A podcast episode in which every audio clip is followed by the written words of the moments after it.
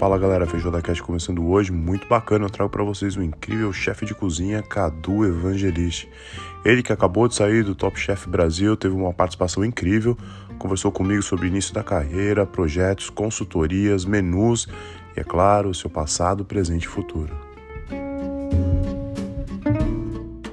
Fala galera, hoje feijoada super especial. Eu tenho o prazer de estar aqui comigo o chefe, o top chefe na verdade, Cadu Evangelista. Chefe, tudo bem? Como é que você tá, meu querido? Salve, Rodrigo. Tá bom, meu velho? Tô, tô, tô tranquilão aqui, tá tudo certo por aí. Tá em casa? Aqui, tô, aqui tá tranquilo. Tô aqui em Melmo, você em Ribeirão Preto. Tá em casa? Tô em casa, tô no meu quarto, para ser mais específico. Acordei faz, faz pouco tempo, tô sofrendo de insônia nos últimos dias, mas vamos aí. É difícil, é, é difícil imaginar que você fique parado em casa, né? Nem que seja por algumas horas, assim. Quem te acompanha ah, nas redes sociais. Pois é. é. minha, minha vida é toda toda baseada hoje em dia em, em trabalho. Eu preciso dar até uma, uma equilibrada nisso para ficar um pouco mais, mais saudável, porque embora a gente ame o que a gente faça, acho que o equilíbrio é muito importante. Então eu saio bem cedo de casa, volto bem tarde, aquela rotina de, de restaurante, todo mundo está acostumado. Que todo cozinheiro está acostumado, na verdade, né? E como eu assino mais de um menu, então é de segunda a domingo, é, em cidades diferentes, muito tempo na estrada também. E só que muita gente está com Covid agora nos últimos 10 dias da minha equipe e nos lugares que eu assino. É, então eu estou procurando ficar em casa para não, não encontrar ninguém, não passar pelos lugares que eles estão passando, para evitar uma, uma tragédia maior ainda né, que a gente está vivendo. É isso aí. Chefe, então vamos lá. Primeira perguntinha. Você é nascido em São Paulo, mas foi criado, né? Ou se mudou para Ribeirão Preto. Vamos falar de memórias gastronômicas. O que, que te vem na uhum. cabeça quando fala comida quando criança, assim? Cara, é, é, muito, é muito louco porque eu convivi com pessoas que cozinham muito bem o tempo inteiro, né? É, cresci rodeado de grandes cozinheiras é, na família, minhas tias, né, minhas tias avós, na verdade, as irmãs do meu avô, todas cozinham absurdamente bem, só que elas moravam, moram, né, em Ribeirão. E na época, eu, quando criança, morava em São Paulo. Então, eu tinha um tipo de alimentação em São Paulo, dentro da minha casa, é, mais básica, uma alimentação mais, mais trivial. E quando a gente vinha para o interior, a gente sabe que as coisas são diferentes né? Quantidade de comida é maior, o, é mais temperado, aquela coisa com mais afeto. Eu não sei, eu não sei é, exatamente explicar o que eu sentia, mas eu lembro que eu chegava na casa das minhas tias, sempre tinha um bolo assando, um pão assando, é, uma massa de pizza é, no jeito, elas fazendo massa de macarrão, com, os, com macarrão pendurado, né, já no, nos, no, naquele apetrechozinho para pendurar massa, enfim. Então, minhas memórias eh, são muito ligadas a isso. Mas na casa da minha avó paterna, em São Paulo, tinha uma moça que trabalhou lá a vida toda, que foi babá do meu pai, depois foi é, cuidadora da minha avó, depois foi minha babá. E ela fazia uma comida assim espetacular, só que com menos sal, porque minha avó não podia comer muito sal. Mas curiosamente foi lá que eu aprendi as primeiras primeiras coisas que eu fiz na minha vida assim, foi lá com ela. E eu sempre que eu fazia, eu colocava um pouco mais de sal do que ela, porque eu, já naquela época, com, sei lá, sete anos, eu entendia que aquilo, aquele sal não era o certo. Aquele sal que ela fazia que era, era para minha avó que não podia muito sal.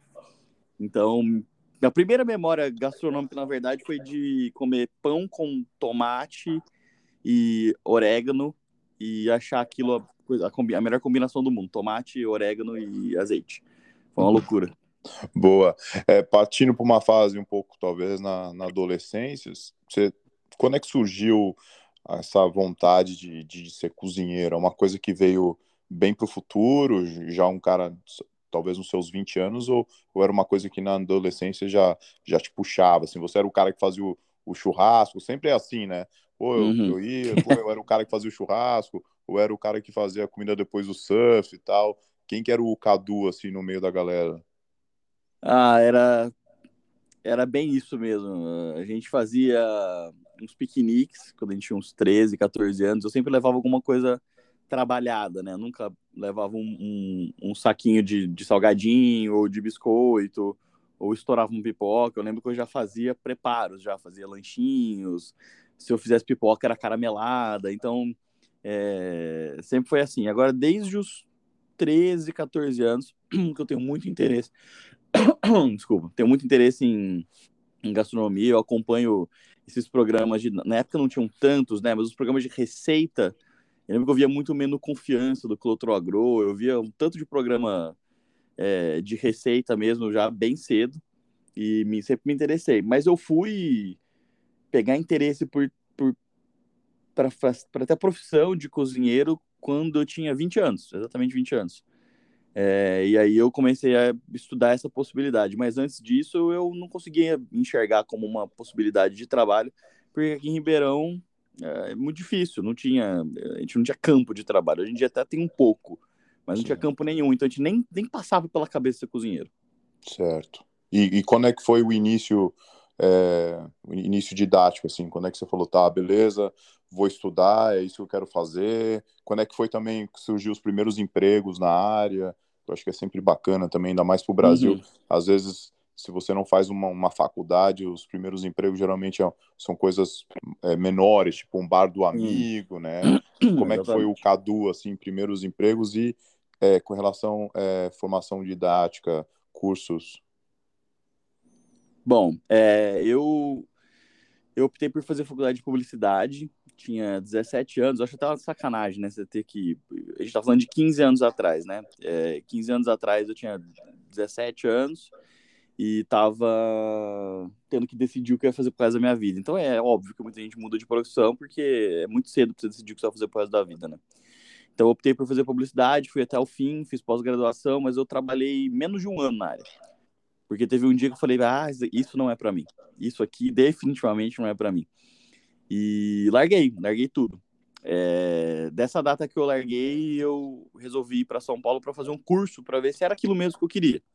Então fui fazer curso na escola Lohan, do, do Lohan Soador. E fiz dois cursos e falei, putz, é, eu acho que, que é isso aqui. Eu acho que é isso aqui. E ainda com, com alguns, alguns trabalhos aqui em Ribeirão de Publicidade, resolvi largar de vez. E tive a oportunidade de trabalhar num hotel. Num hotel que, eh, assim, ó, não sei se foi sorte ou eu fui bem no teste, não sei, mas é um hotel grande já, um hotel quatro estrelas. É, e eu fui para a seção de carnes, que é a seção que hoje em dia eu tenho mais familiaridade, mas na época eu não sabia nada. Da de carnes passei para peixe, de peixe passei para molho. É, eu tinha um, na época um, um, amigo que tinha um buffet e, e ele era o chefe também desse, desse hotel. Ele tinha o buffet era chefe do hotel. Então eu fiquei transitando entre esse hotel e o buffet desse, desse meu amigo. Fizemos um casamento pra caramba, pra caramba. E aí, isso já me deu muita casca logo de início, porque a gente ralava muito, a gente fazia a produção, colocava coisa no meu carro para ajudar, levava pro casamento, e virava noites, enfim. Falando bem resumidamente aqui. Aí, sim, sim. Depois disso, eu tive, eu tive a oportunidade de. de já, podemos. Já, já quer falar da, da minha carreira como um todo, ou você quer ir ditando aí as, não, vamos falar do, dessa fase do hotel e do buffet, que eu acho que é, foi tua base, né? Eu acho que uhum. é bem, uhum. bem legal saber disso daí. Bom, e aí fiquei um tempo no, no, nesse, nesse hotel e depois nesse buffet. Aí passei para um, um outro buffet, o buffet do próprio hotel. Esse, esse hotel aqui em Ribeirão tinha um buffet, que não era esse outro que eu trabalhava, mas aí eu fui e eu subi para cozinheiro já. Certo. E aí eu comecei a ter produções um pouco mais uh, um pouco mais importantes, vamos dizer assim, já pegava mais em, em panela, já fazia coisa, já fazia molhos é, de criação própria, enfim, com, mesmo com pouca experiência aqui em Ribeirão, as oportunidades elas surgem um pouco um pouco mais facilmente se você mostra interesse, porque a mão de obra aqui é muito carente. Boa, verdade. E como, como a mão de obra é muito carente, se você se mostra interessado, se você se mostra um pouquinho mais é, acima da média, vamos dizer assim, você já consegue subir para cozinheiro muito mais rápido se você trabalhasse em São Paulo, onde o mercado tem muito mais gente qualificada. E nessa época, é... você tinha, você pensava em São Paulo, assim, tipo, putz, talvez um dia eu vou, ou talvez para o Nordeste, assim, também por causa do turismo, ou, uhum. ou Ribeirão tava na tua cabeça, falava, não, eu vou ficar aqui, vou fazer minha carreira em Ribeirão e tal. Cara, não, nessa época, eu estava ainda é, descobrindo se eu queria ser cozinheiro. Porque eu não queria cometer o mesmo erro que eu fiz é, como publicitário. Então, é, era muito, muito, é muito simples na minha cabeça hoje. Você, ah, decidi, quero ser cozinheiro. Não é assim. Você decide que quer tentar. E aí você, durante um tempo, cozinha, eu um ano, um ano e pouco, dois anos, cada um leva um tempo. E com esse período você fala, não, é isso aqui. E não é vergonha nenhuma se daqui cinco anos você não quiser mais também. Só que eu acho que você precisa de um tempinho de maturação desse negócio na sua cabeça e trabalhando e, e tendo a vida de cozinheiro todos os dias para você saber se é isso mesmo. Boa, não faz sentido concordo. nenhum você, ah, bom, é, vou, vou decidir, é isso que eu quero pra minha vida. Não, não dá, em um dia não dá. Não dá. Porque, por isso que muita gente desiste de tantas coisas, porque não sabe como funciona exatamente. E a cozinha, é, as pessoas têm, um, têm uma, uma noção muito distorcida de como é uma vida na cozinha, mas muito distorcida. É, em função de muitas coisas. Primeiro, eu acho que é, dos reality shows. O reality show ele é muito importante, eu acho que é, é muito legal porque dá vitrine para muita gente muito boa. Só que tem que saber diferenciar o que é um programa de TV onde todo mundo tá de doma e tem uma estrutura, uma equipe, você já é chefe, você já chefia suas cozinhas, já tá num nível de carreira, para a hora que você começa, que é uma relação danada, não tem glamour nenhum, é um é assim, é uma loucura, nem para Obviamente, eu tô falando de se você é chefe, não entendam, se você é chefe, você já, já vai, não vai ter mais relação. Tem relação igual. Só que a relação de quem tá começando é, é muito maior. Você, você pega louças e louças e pia e batatas, toneladas de coisa para descascar, para picar, que quando você é chefe você já não faz mais. Bom, enfim. É, é... É, resumindo, o que você quer dizer é que quando os caras vão para televisão, por exemplo, um Top Chef Brasil tal, os caras uhum. que estão ali não são bobo, né? Os caras é. têm anos naquilo que estão fazendo e se estão ali é porque fazem muito bem, porque precisam botar o show também, né? É então a galera fica, ah, se eu entrar na cozinha eu vou fazer isso. Pô, vai demorar alguns 10 anos para chegar vai. perto, né? vai demorar. É. Vai demorar porque bom, mais para frente a gente fala do, do, do boa, de, de boa. reality, mas basicamente basicamente minha carreira se construiu em Ribeirão até esse, esse momento, assim, é, de eu descobrir que, bom, é isso mesmo. Então, quando eu descobri que era isso mesmo, fazendo, essa, fazendo esse, esse, esse momento de hotel e buffet, que foram os dois principais, os dois lugares, os três lugares que eu trabalhei durante um ano e meio, quase dois. É, depois disso, eu tive a oportunidade de participar de um reality show. Ah, daí no... já direto já foi, já conseguiu já. fazer o GNT. Já porque foi inscrição, né? Não fui convidado. Eu certo. me inscrevi, Uh, e o, e o, o, o The Taste Brasil, ele, ele contratava, ele, ele, ele contratava, ele pegava como, como participante tanto amadores quanto profissionais. Certo. Então, assim, é, os níveis eram muito diferentes lá dentro. Eu lembro que eu, eu tinha nada de tempo de carreira, tinha gente muito melhor que eu ali, então foi, foi, foi legal por conta dessa troca de experiência já com pessoas muito boas, que hoje são todos meus amigos. Sim. Mas então, fui pro DT e, e fui pro DTeste, passei por todas as fases de seleção e todos os testes. Isso já me deu muita confiança para falar, pô, é, sei lá, eram, eram, tiveram 600 e tantas inscrições, tô entre os 24, significa que alguma coisa eu cozinho. Quem, quem é, que eram é. os jurados? Felipe Bronze, André Mifano e Clotro Agro. Certo. E aí, bom, chegando, chegando no DTeste, já me deparei num, camarim cheio de gente muito boa. É, alguns dos, dos, maiores cozinheiros hoje que a gente tem no país, Mauriomi, Gabriel Coelho, Henrique Ide, Fernanda Luvesuto, Sofia Marinho, é, pô, a galera assim, peso pesadíssimo. E eu tava lá, falei, caramba, cara, é, acho que eu, que eu que eu consegui alguma coisa. Acho que a primeira grande conquista da minha vida foi estar ali naquele camarim, né? Sim. E como eu assistia o Claude é, desde muito pequeno, desde muito, muito novo, assim, pré-adolescente, eu assistia ele, já acompanhava. Meu objetivo era, eu quero fazer o Claude comer e gostar. Se ele comer e gostar, tá valendo para mim, tá tranquilo. Então, eu já tinha conseguido esse, esse, objetivo de fazer ele comer, né? Porque eu tava lá, ele é obrigado a comer minha comida. ele tinha que gostar. E aí eu fiz um prato, e uma colher, no caso, né? A gente servia na colher. E fui o penúltimo a, ser cozinha, a, a, a, cozinhar, foi um azar danado. Já não tinha mais vaga no time do Claude, não tinha mais vaga no time do Felipe, só tinha vaga no time do André. Mas o Claude amou o prato, falou, depois terminou a gravação, ele conversou um monte comigo, me deu um monte de conselho e pipipi, então isso foi foi assim um aquele momento foi daqueles momentos que a gente fala, putz, eu queria que esse momento tivesse durado mais tempo, aquele, aquela conversa com o Claude. Sim. Foi um momento muito feliz. Bom, daí eu aproveitei que estava em São Paulo e resolvi ir para Lohan de novo, onde eu tinha começado os meus cursos. E fiz mais cursos na Lohan. Só que, é, cara, assim, é, para quem não sabe, o curso da, da Escola Lohan é, é uma loucura de bom, só que ele é, ele é caro. Certo. É um curso de três dias que custa cinco, seis pau. E tem um monte de possibilidade de curso. É... Só que eu queria fazer todos. Então eu pedi para ficar na escola. Pedi para ficar na escola montando aula de aluno. Ah, pediu para trabalhar. Pedi para trabalhar. Boa. E aí fiquei montando aula de aluno e fazendo os cursos. E aí foi muito massa. Foi muito Sim, massa, pô. porque, é, assim, no final, eu lembro que no final de tudo ainda ganhei certificado, nem achei que eu ganhar. Mas ganhei certificado de todos os cursos. Puta, eu lembro do trauma de montar aula de confeitaria, puta merda. É, montar Quanto tempo foi tudo isso? Cara, uns cinco meses, uns cinco meses. Deu para fazer bastante coisa, né? Cinco meses, sim, sim. Foi, foi, um, um, é, foi uma época de perrengue danadas aí, porque não, não, não, traba, não, não, não recebia, né, pelo trampo. E tinha que me manter em São Paulo e tal. Então foi uma, foi uma época de perrengue, mas foi sensacional. E nessa época você, pô, foi ali que você fez vários cursos e você chegou a dar aula além de organizar?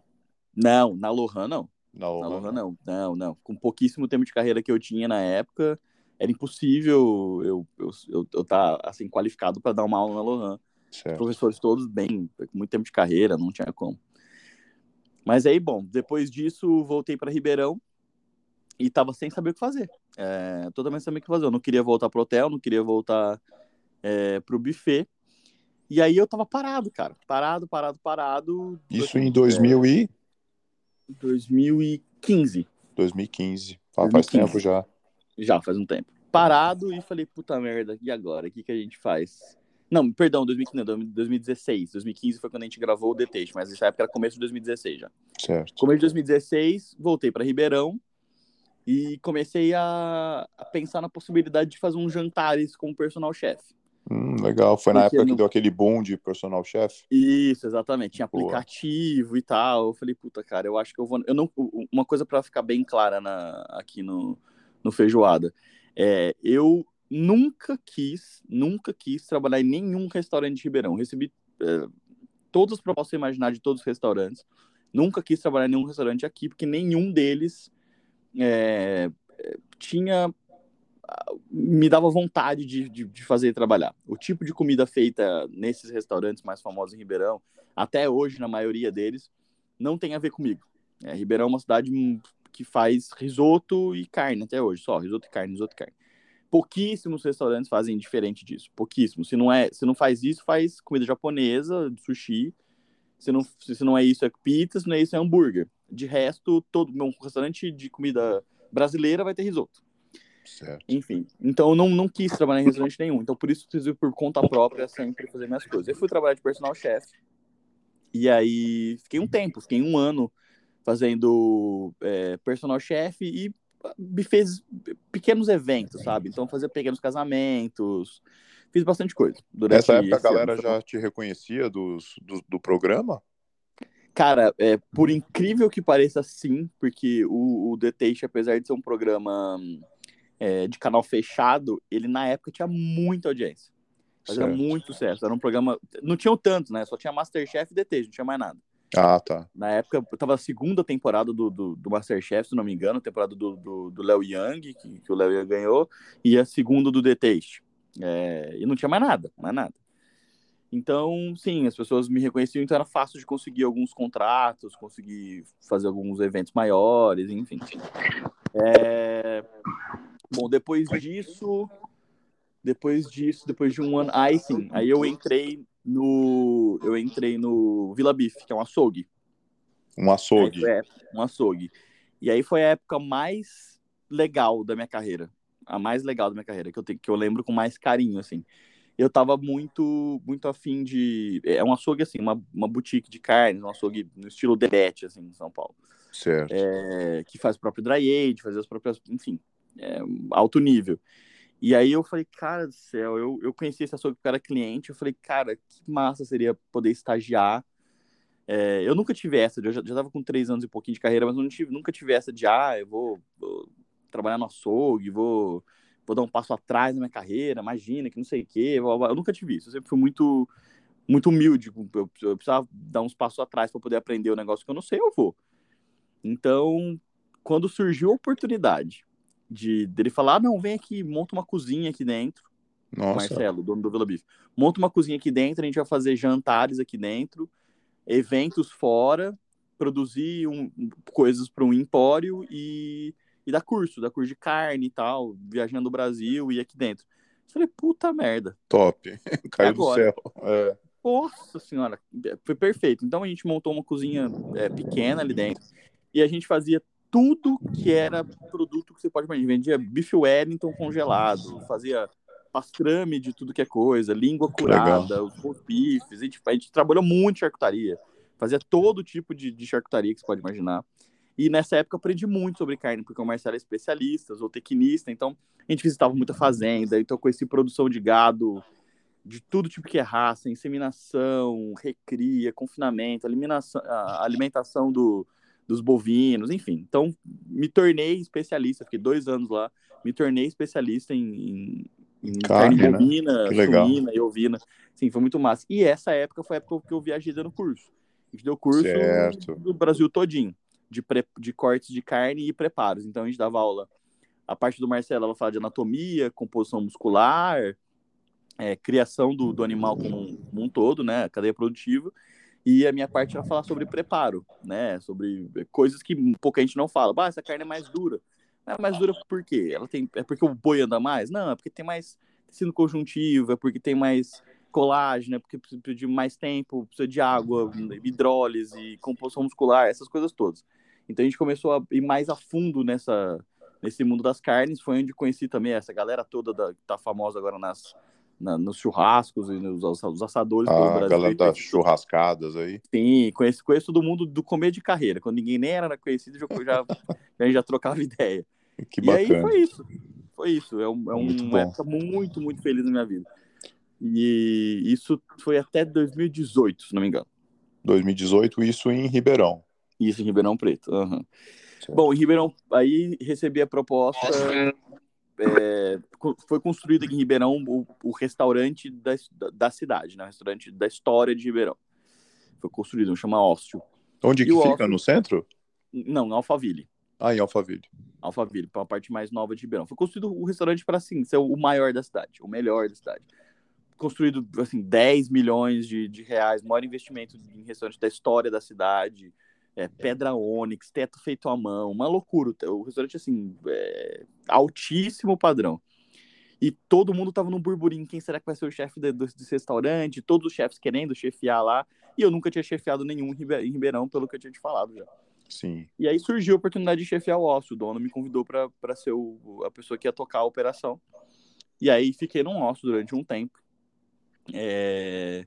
Do Ócio estavam construindo um outro restaurante para ser o outro grande restaurante da cidade e criou de novo esse burburinho de quem vai pro, pro, pro Santa Ângela, que é esse novo restaurante, blá, blá, blá. E aí, como no ócio as coisas não estavam indo muito bem por alguns motivos assim administrativos, é, eles estavam já pensando em. Tava começando o começo de, de de, de, pandemia e a gente falou, bom, eu acho que está na hora de, de, mudar de áreas. Então, do Oscar fui para Santa Ângela, fui chefiar uma equipe de 24 cozinheiros. Bastante. Funcionava bastante. Funcionava de é, segunda a segunda. A gente funcionava café da manhã, almoço, happy hour e jantar. É, uma, tinha um, a gente tinha um empório dentro com uma confeitaria, uma padaria, um restaurante de quase 300 lugares. Então foi uma época que olha, emagreci, parei de, de, de, dormir direito. Assim, a vida acabou, né? A vida é, acaba. acabou. Quando você pega uma operação dessa, assim, que não é. fecha nunca. Bom, e aí foi, foi, foi uma época de muito aprendizado, porque Co muita gente soube. Como é que foi, Cadu? Só uma perguntinha sobre isso aí. Como é que foi lidar com pessoas, assim? Você acha que lidar com pessoas é o, é o mais difícil para um chefe de cozinha? Cara, é, eu nunca tive dificuldade em, em, em, lidar com pessoas que eu sou muito adaptável. Eu não sou, eu não sou o tipo de chefe que, que é gritaria e, e bater nas coisas e sair humilhando e tal. Eu não sou esse tipo de pessoa. Já foram assim comigo. Passei por isso algumas vezes. E por isso que eu não sou, porque eu acho uma merda. Mas, é, ao mesmo tempo, é, as pessoas são muito diferentes e, e cozinheiro a gente não pode falar que cozinheiro tem personalidade forte, porque eu acho é, uma, uma estereotipa, uma, uma, forma de estereotipar muito, muito complicada, né? A gente pega todo mundo coloca na mesma caixinha. Mas todos os cozinheiros vivem no mesmo ambiente, que é o ambiente da cozinha. E o ambiente da cozinha é um ambiente estressante, é um ambiente de pressão, é um ambiente extremamente hostil. Então, não é que cozinheiro é difícil, é que cozinheiro vive num ambiente difícil. E quando você está no meio de um serviço, é, vai faltar um por favor, vai faltar um obrigado, vai faltar um dá licença, é, os ânimos ficam um pouco mais exaltados, principalmente no meio de serviços. Do, do, do, almoço de domingo, por exemplo, que a gente soltava mil e tantos comandas, era, era, era insano.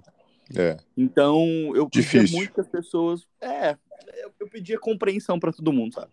Eu falava, gente, todo mundo, se todo mundo for compreensivo e entender a situação que todo mundo tá vivendo junto aqui, que é de entregar um serviço insano, num horário insano, é, no final das contas a gente a gente vai se entender. Então eu nunca tive problema com, com isso. Óbvio que de vez em quando um arranca rabo aqui, outro ali que você tem que apartar.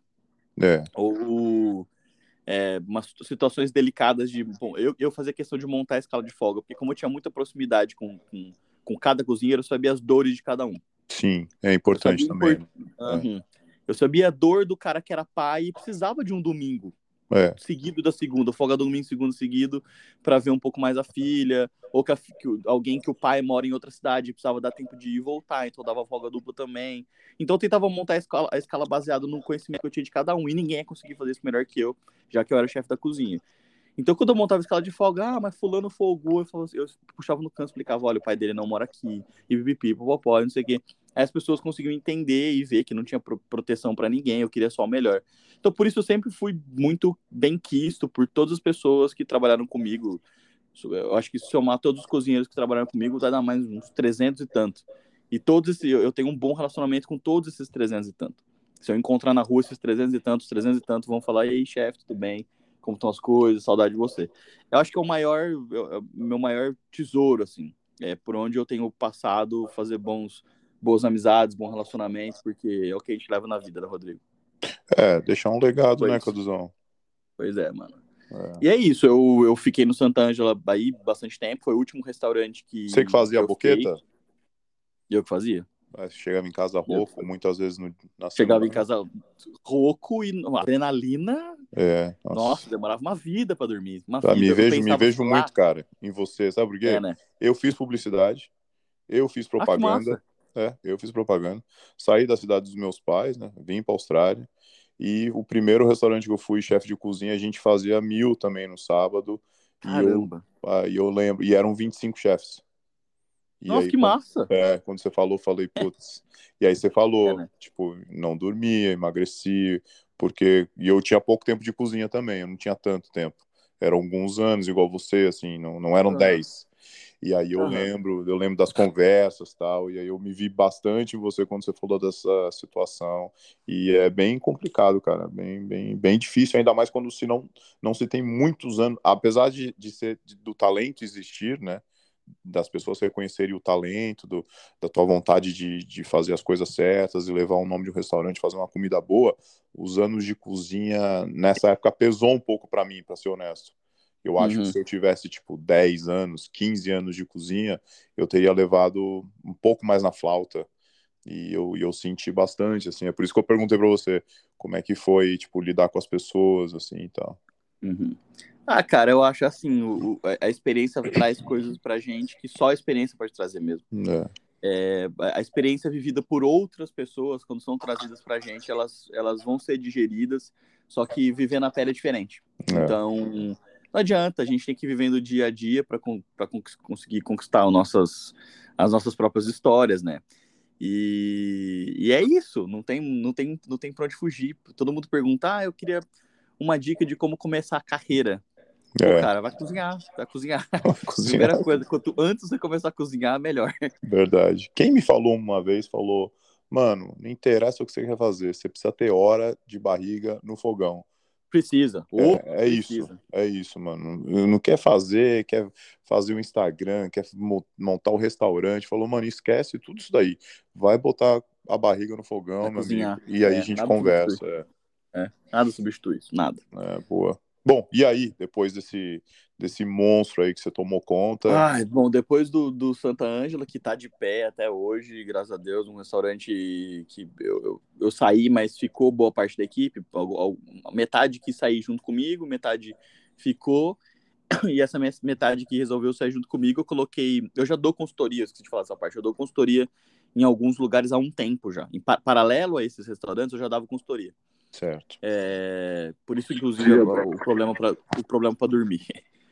Ah, uh, então, é, tirei essa galera de lá quando eles resolveram sair eu, eu, e coloquei em outras consultorias que eu dou. Então, eu assino um, um, o maior motel da cidade, tem um menu assinado por mim pela minha sócia. Coloquei uma parte da galera lá, uma parte da galera é, num outro restaurante, uma parte da galera em outro restaurante. Aí a gente vai realocando né, as pessoas. Hoje em dia eu dou consultoria em quatro lugares. É um, um super Minas, time do Cadu aí. É, a gente tem um, a gente montou um timinho que assim, ó, é pequeno, mas a galera é legal e, e, e trabalha bem. Boa. Então, eu assino dois motéis, um em São Paulo, um em Ribeirão, um restaurante em Minas Gerais e um restaurante aqui em Ribeirão. São quatro operações ao todo. Legal. Que hoje, com, com o que eu tenho de, de, de mão de obra, com o que eu tenho de hora, de, de, de, assim, de tempo, de energia, é o que eu consigo, porque são em cidades diferentes. Então, como eu, vou, faço questão de fazer pessoalmente essas consultorias junto com a minha sócia, é humanamente impossível que eu esteja em três cidades, mais de três cidades diferentes toda semana. Né? Claro, é. E, bom, enfim. Então, eu, essas quatro consultorias, eu já, já, já, já tenho elas, já tinha elas, algumas delas, e aí eu, algumas foram trocando, enfim, mas tinha três ou quatro. Passei a galera para esses lugares. E aí foi quando eu me vi numa situação de sentir falta de serviço de restaurante, estava sentindo muita falta. Você ficava naquela de ir para cima e para baixo, mas é, não... tem essa história da consultoria é o, não tem tanto envolvimento porque você precisa ser um, um gerente, né, de uma certa forma, né? Exatamente. E você sentiu falta de estar tá ali no cozinhar. passe, né? Cozinhar, a gente fala de cozinhar, Boa. de estar tá no, no, dia a dia de cozinha. Eu, eu sinto falta até hoje.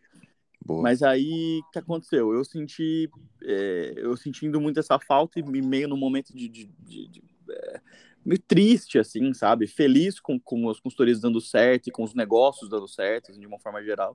Mas triste é, profissionalmente por estar sentindo falta disso. Mas aí recebi uma mensagem da, da, da produtora do, do, do Top Chef perguntando se eu tinha interesse em participar, que eles queriam muito que eu participasse. E eu falei, olha, é, me dá um, um dia para pensar, eu preciso estudar o programa, nunca tinha assistido, conheci o formato americano, mas nunca tinha visto no Brasil. Tinha visto dois episódios para não, não, não mentir, porque um amigo meu participou da, da, da, temporada anterior, mas não tinha acompanhado direitinho, não sabia qual era a dinâmica, enfim. E como ele foi eliminado rápido, meu amigo, então não, fiquei, não assisti muito tempo, né? Assisti até ele ser eliminado. Certo. Foi no segundo episódio, se não me engano. E aí. Falou, topei. Falei, ah, vamos, não tô fazendo nada mesmo. Preciso de. tô com saudade de fazer serviço, vamos fazer um programa de TV, porque não vai faltar adrenalina. Boa. E aí passei pelas, pelas, pelas fases que tinha que passar, entrei no, no programa. E aí, quando. E foi assim, uma loucura, né? Porque são, é realmente confinamento, confinamento, confinamento. As pessoas não têm noção de que a gente realmente fica preso dentro da casa. É tipo um reality, Mel, tipo um Big Brother é, não, cozinha, é, né? É, sim, sim, é, é, um reality. Você fica preso dentro da casa. É um confinamento, você não sai pra nada, não tem celular, não tem TV, não tem rádio, não tem nada. E aí, antes disso, 10 dias num, num hotel no hotel. E, já tinha a história da pandemia hotel. também, né? Já. Então, é. por conta disso, a gente ficou 10 dias num hotel antes de entrar. Então, e a cada três dias, se não me engano, a gente fazia teste de Covid. Eu peguei Covid anteriormente, eu, eu, antes do programa, então até o segundo teste dentro do hotel ainda estava dando positivo para mim. Nossa. Sim. Mas eu não, eu não tava mais transmitindo, mas ainda tava com o vírus no corpo. No, tava sem paladar totalmente. Entrei no Top Chef sem paladar. Olha e só. aí é, até eu, eu, nem, nem falei isso no programa para não usar de muleta, mas eu fui voltar meu paladar lá no quinto episódio. Boa. E aí quando, quando começou o programa, chegou no primeiro episódio, já vi um monte de gente conhecida, um monte de gente que eu já é, que eu acompanhava, gente que eu era amigo, de Jalma eu já era amigo antes do programa, então falei, cara, isso aqui vai ser uma festa. Isso aqui vai ser uma festa, porque é, é um monte de gente que eu sei que é, que é sangue bom, é um monte de gente massa. Foi aí que eu conheci a Nath, e aí fiz muita amizade com a maioria dos, do, dos participantes. Foi uma experiência ah, muito legal, muito legal, muito boa mesmo. Foi uma turma bacana, né, Cadu? Sim, todo mundo muito gente boa, muito talentosos. A gente tem ali o Henrique, por exemplo, que para mim vai ser um dos, dos, cinco maiores chefes do Peru nos próximos anos. Eu não tenho Sim. dúvida disso. Eu não tenho Sim. dúvida disso. Muito, muito é um foda. Talento... É, não, o Henrique é um talento fora do comum. É... E uma pessoa, o Felipe, o, o Felipe, perdão, o Henrique manda mensagem só assim: Ei, Cadu, tudo bem? É... Eu só queria saber se tá tudo bem. Tô mensagem, mandando mensagem só pra saber se tá tudo certo. E pronto. Sabe? Uma mensagem no meio do dia, querendo saber se, tá, se você tá bem, sabe? É. Eu acho isso o máximo. Assim. Sim. Bom, Natália também, que você conhece bem, um, um talento fora do comum. A Gabi, é, com um, uma, acho que a melhor profissional, a melhor profissional, chefe, assim, de, como executora, é a, é a Gabi. A Gabi, qualquer restaurante que você der na mão dela, você pode dormir em paz, porque ela é, é impecável, assim, em tudo. O Henrique super talentoso, o Djalma também numa linha de cozinha bem mineira e super empreendedor, vários restaurantes em Minas. A gente tem o Felipe, que veio de Portugal só para participar, um moleque com um monte de, de, de, estrela nas costas.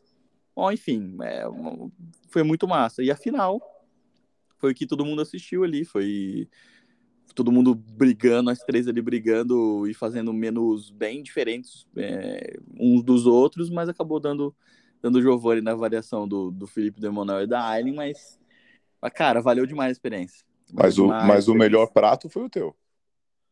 O, eu fiz, eu, o Felipe mandou mensagem, ele falou depois, ele falou também no dia, mas não foi pro ar, que eu fiz o melhor prato da temporada, da temporada inteira, que foi na semifinal. E na final eu fiz alguns dos melhores pratos das três temporadas. Nossa, que top. Que, que eu acho que o prato da salsicha, do arroz de morcija com a salsicha de camarão, e o prato da e o prato da mocherra, o prato da mocherra e o prato do macarrão de Lula foram três dos melhores pratos da, de todas as três temporadas. Sim. Mas com relação inspiração assim, Caduzão, da onde que vem, cara? Porque, cara, teus as suas combinações, assim, meio, tipo, fora da casinha, né? É, tu, tudo faz sentido quando tá junto, mas se for pegar umas coisas assim, é uma coisa que, sei lá, Ribeirão, até mesmo São Paulo, a galera, a galera ainda não tá acostumada, né? Da onde uhum. que vem, assim, cara? Porque você tá um pouquinho na frente, eu acho, da galera quando, que, quando vem composição de menu e tal. Da onde que vem tua inspiração? Cara, ah, primeiro obrigado pelo elogio, fico muito Imagina, feliz de você. Uh, assim, ó, eu, eu, costumo dizer que tudo me inspira. Eu não tenho um, um, um momento que eu paro para criar prato, a menos que eu tenha um trampo, né? Eu tenho que fazer um menu. É, agora, tem que sentar para fazer um menu, porque é para um trabalho, mas para criar pratos meus, assim, cara, é todo dia durante a vida. É conhecendo pessoas, é conhecendo cozinhas, é conhecendo trabalhos. A gente vai pegando uma inspiração aqui, outra ali. Eu gosto de comer bastante, então costumo visitar muito produtor e comer. Então, normalmente nasce de um ingrediente. Minhas criações, para ser assim mais, mais prático para as pessoas que estão ouvindo, minhas criações nascem normalmente de um item. Um item. Então, fui num lugar e conheci um puta queijo. Eu quero usar aquele queijo. Então, a partir disso, eu vou construindo coisas ao redor. E, é, assim, minha, meu estilo de cozinha, ele é mais... Ele tem um, um pezinho mais na cozinha asiática são sabores que me deixam mais, é, mais feliz para comer. Então, eu costumo cozinhar o que eu gosto de comer. E então eu tendo a, mesmo se eu vou fazer um prato mais francês ou mais brasileiro ou mais espanhol, eu faço bastante arroz, então tem essa coisa espanhola bem forte, os embutidos espanhóis, eu sou apaixonado. Só que eu dou um jeito de colocar um ingredientezinho ou coreano ou, ou taiwanês ou tailandês ou japonês para dar uma para deixar mais com a minha cara. Então, eu acho que com o tempo fui criando essa identidade, assim. Eu não consigo criar um prato. É... Eu não consigo, eu simplesmente não consigo. Não, é, é, de mim, não, não sai de mim um prato normal, comum. Eu simplesmente não consigo. é, eu me bloqueio a criar coisas, coisas normais e acho que por isso que sai tanta coisa diferente, né? Porque eu bloqueei as que são normais. boa, boa. É, cara, depois do, do Top Chef, né? Sucesso, com certeza. Você fez bastante eventos, né? Participou de várias coisas. E hoje, Caduzão, que que tá fazendo? Continua com consultorias? Cara, é, hoje sigo com as consultorias, só que surgindo cada vez mais. Tá surgindo agora uma em Fortaleza, tá surgindo mais uma aqui em Ribeirão. E aí eu vou ter que começar a ampliar a equipe. Mas o principal de tudo é que eu tô com um plano de ir para São Paulo. É... Desse ano provavelmente não passa. É... Ribeirão já não não comporta, como eu tenho consultorias em tudo que é lugar, não faz diferença o lugar que eu vou estar mesmo. Sim. É, em São Paulo seria a primeira opção, é a primeira opção por conta de networking, possibilidade de é, crescimento. Eu acho que eu cheguei num ponto da minha carreira, eu tô com. Vou fazer 32 e eu tô num, num ponto crucial da minha carreira, onde eu me sinto. É, eu costumo dizer que a gente tem fases da carreira. A fase que a gente começa e não sabe nada, e sabe que não sabe nada. Depois, a gente começa a saber um pouquinho, e quando a gente sabe um pouquinho, a gente acha que sabe tudo. Então, é aquela fase da carreira onde você se acha o máximo. Que dá, que dá as merdas. Aí você faz muita merda. Muita, ah, muita merda. merda. Você sabe um pouquinho e você se acha foda já. Boa. Aí você começa. Aí quando você começa a conhecer de verdade, aí sim você percebe que são merda. Então você, é a primeira fase de não sei nada e sei que não sei nada, depois não sei, eu sei um pouco, aí eu acho que sei tudo. Aí você começa a saber de verdade, aí você percebe que você, como você sabe, você conhece o mundo, você sabe o, as coisas que tem por aí, então você percebe que você não é ninguém ainda. E tem a, a, fase que eu tô agora. A fase que eu tô agora é de entender o lugar que eu tô. Eu sei, eu sei as coisas que eu sou ruim, eu sei as coisas que eu sou bom, eu tenho consciência de quem eu sou hoje em dia. E é muito importante você saber quem você é. Você não é, você é melhor que, que alguma coisa, você é pior que outras coisas, você é mais que alguém, você é menos que alguém, você, você, você sabe o lugar que você tá. E nesse ponto da carreira, é um ponto que eu me sinto maduro, me sinto preparado para pegar um desafio maior, que é, de repente, uma operação em São Paulo, alguma coisa é, para, assim, despontar nacionalmente. Então, acho que esse ano vai ser o divisor de águas de eu ir para São Paulo, sair do esconderijo aqui, sair do interior e ir de verdade. Tá certo, acho que você tá corretíssimo, acho que tá na idade certa, tá com a cabeça certa e passou pelo que passou e já tem uma, uma bagagem bem grande aí para fazer a festa em São Paulo e a gente escutar cada vez mais sobre você. Última ah, perguntinha do podcast é Bora. dicas para iniciantes. Uhum. Aquele cara que largou o trampo de publicitário, não sabia muito o que fazer, se era gastronomia, uhum. não tinha certeza. Se ele pudesse ter escutado é, uma dica, se alguém sussurrasse no teu ouvido ali, uhum. ó, daqui a 10 anos, Cadu, você vai precisar disso aqui, ó, uhum. faça essas coisas, isso é importante. O que, o que você gostaria de ter escutado, Caduzão? Ai, cara, é, é muito. É muito complicada essa, essa pergunta. A gente pode responder de uma forma bem genérica para funcionar, né? Só que o que eu diria de verdade para todo mundo é que é, encoste ou se aproxime de pessoas certas e não por interesse. É, é muito difícil as pessoas entenderem isso, mas a partir do momento que você consegue uh, vislumbrar ou observar alguém que você admire, é, faz de tudo para trabalhar com ela, para estar tá perto dela, para observar as coisas que ela faz e trabalhe e trabalhe. Então, é, se, apro se aproxime de pessoas que você é, acredita, faça as coisas que você acredita de verdade e, pra, e, e por isso você só consegue trabalhar com quem, com quem tem a mesma filosofia que você e trabalhe muito trabalhe muito, não tenha não tenha medo de dizer, de levantar a mão e falar, olha, eu não entendi o que você falou, explica de novo, não sei como faz. É, aprende mais, vai mais longe quem fala que não sabe fazer, não quem sabe que nem, não quem fala que sabe fazer, né? É Sim, isso. Perfeito. Eu esqueci dessa aqui, mas essa não pode faltar. Um produto que você tem que colocar no menu, não tem como, você não dorme se não tiver lá. O que seria? um, pro, um ingrediente? Um ingrediente, é, um produto, um ingrediente. Uhum. Bom, se for um preparo, eu vou, posso falar de, de preparo e de ingrediente. Boa. Se for um preparo, com certeza absoluta, é um caldo base. É, eu sou alucinado por caldo e molho. Então, um caldo base muito bom, que seja de frango, que seja de ossos de boi, que seja de porco, um caldo base. E o ingrediente, é, muita gente vai achar que eu vou falar miso, gochujang. gochujang. Eu ia falar gochujang. Mas o que, para ser honesto, o que não falta de jeito nenhum, de forma alguma, é coentro. Coentro, coentro e limão não falta de jeito nenhum. Boa. Abriu, abriu um leque aí com coentro e é, limão. Coentro e limão eu, eu, eu uso muito. Agora, se é, dentro da minha casa, assim, é gochujang e miso. Embaixo do travesseiro é isso, é. A galera, vamos falar abraçado. que é coentro e limão, né? É. Pô, Calduzão, é isso, cara. Perfeito. Valeu, Rodrigo. Mano, valeu, irmão. Obrigado. Bacana. Eu queria tanto ter falado com você antes, essa pandemia aí maluca e é. tal, mas difícil. Certa e no uhum. momento certo. Pô, um prazer, cara, saber da tua história, velho. Prazer todo meu. Obrigado mesmo pelo convite. Sou um cara que eu acompanho, que eu admiro. Eu, eu vejo todas as ações que você se envolve, todas as pessoas que você movimenta e tudo assim simplesmente para ver as coisas acontecerem. É, sem, sem querer nenhum benefício em troca, sem querer ganhar nada em cima de ninguém. Eu acho isso massa, sou um cara super iluminado, muito talentoso e é de pessoas assim que a gente precisa no nosso meio.